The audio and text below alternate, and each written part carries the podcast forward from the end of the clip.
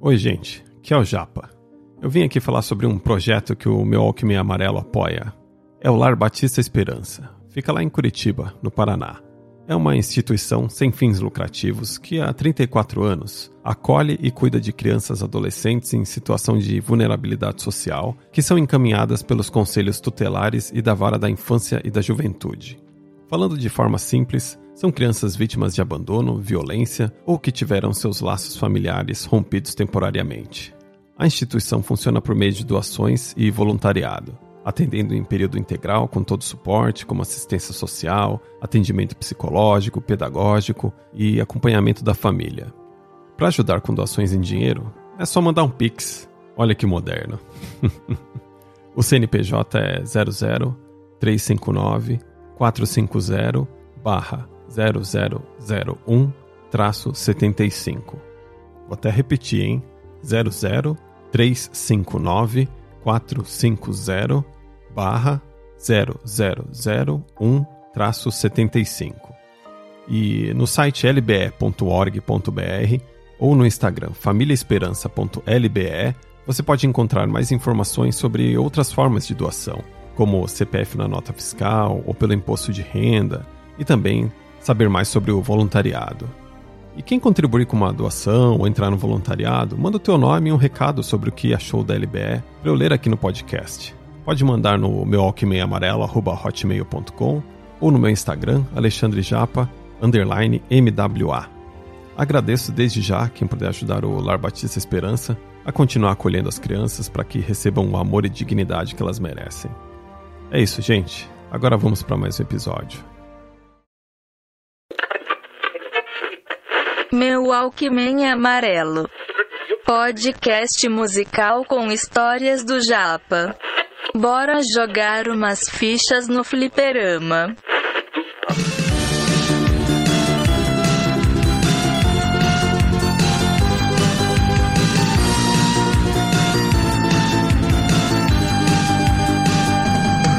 Se você nunca teve uma ficha engolida na casa de fliperama, essa trilha faz parte do jogo Double Dragon.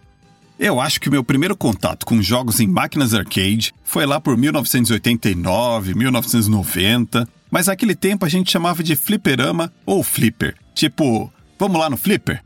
Naquela época não era tão popular ter videogames em casa. Tinha o Atari, claro, mas muita gente já estava de saco cheio de ver aqueles quadrados correndo pela tela, e eu era um deles.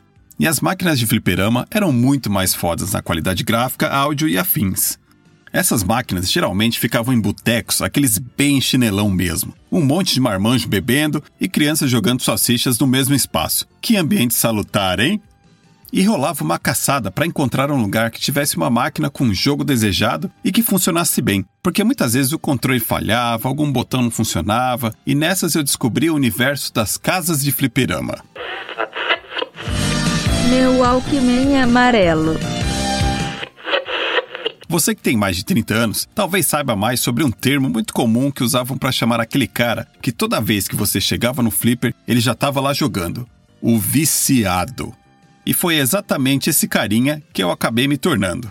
Eu tinha vontade de jogar todo santo dia, pelo menos uma fichinha, qualquer hora que fosse. E era óbvio que isso ia dar merda. As casas de fliperama que eu gostava muito de ir ficavam no município vizinho de São Paulo, lugar bem conhecido. O nome é São Caetano do Sul. Naquele tempo eu estudava durante a tarde e à noite não rolava ir jogar. Logo, qual era a solução? Matar a aula e ir à tarde mesmo. Olha que beleza.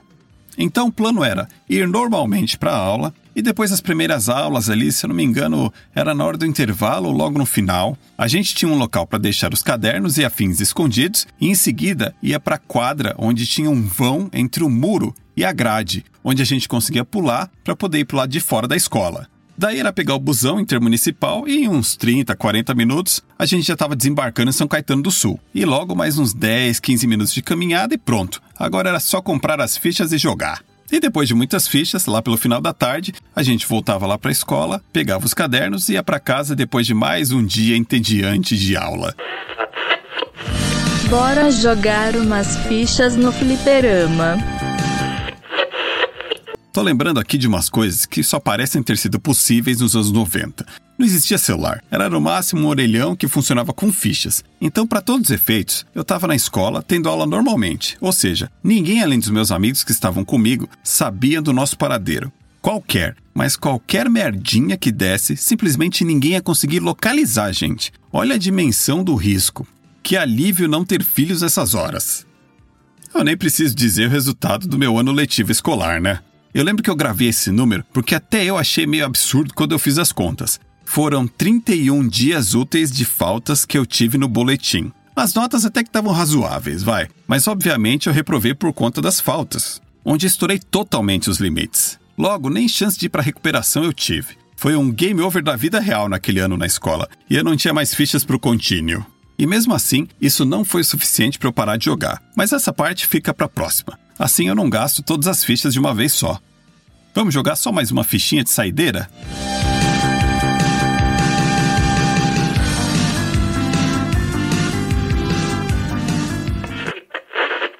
E era isso. Até uma próxima. Qualquer. Lado B. Isso o Japa não mostra. Momento na casa do Senhor não existe Satanás.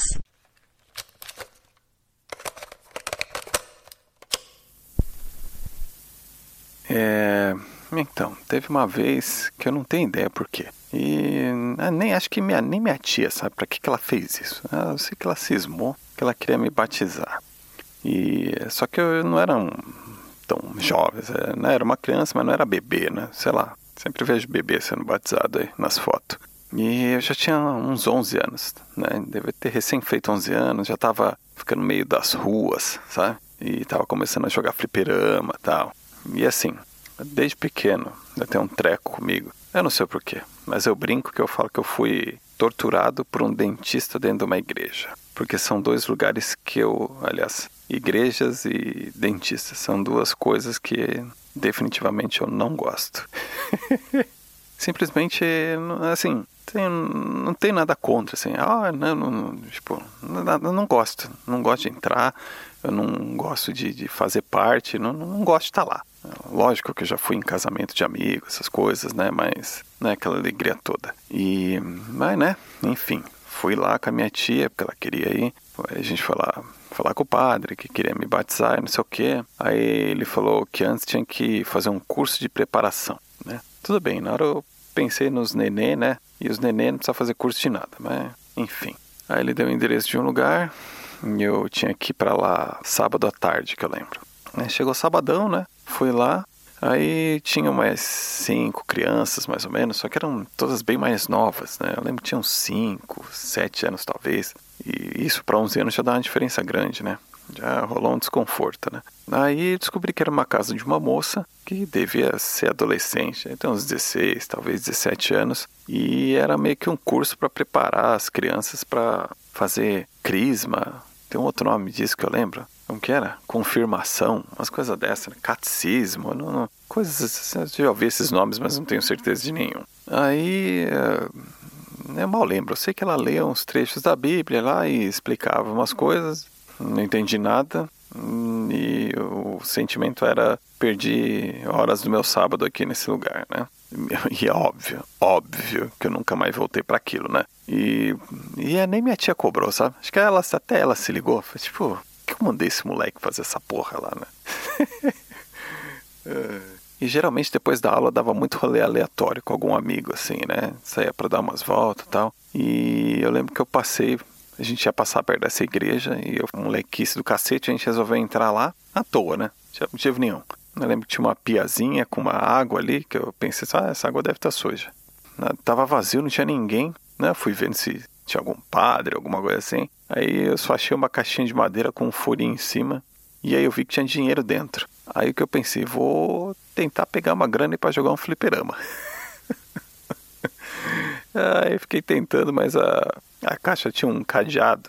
Eu achei que era demais tentar quebrar aquilo, né? Aí eu só desisti. E aí a gente seguiu o rolê lá, saiu da igreja e aquele lugar de teto alto, um monte de eco, né? que sempre tem aqueles desenhos todo, né? Enfim, não é para mim, só isso.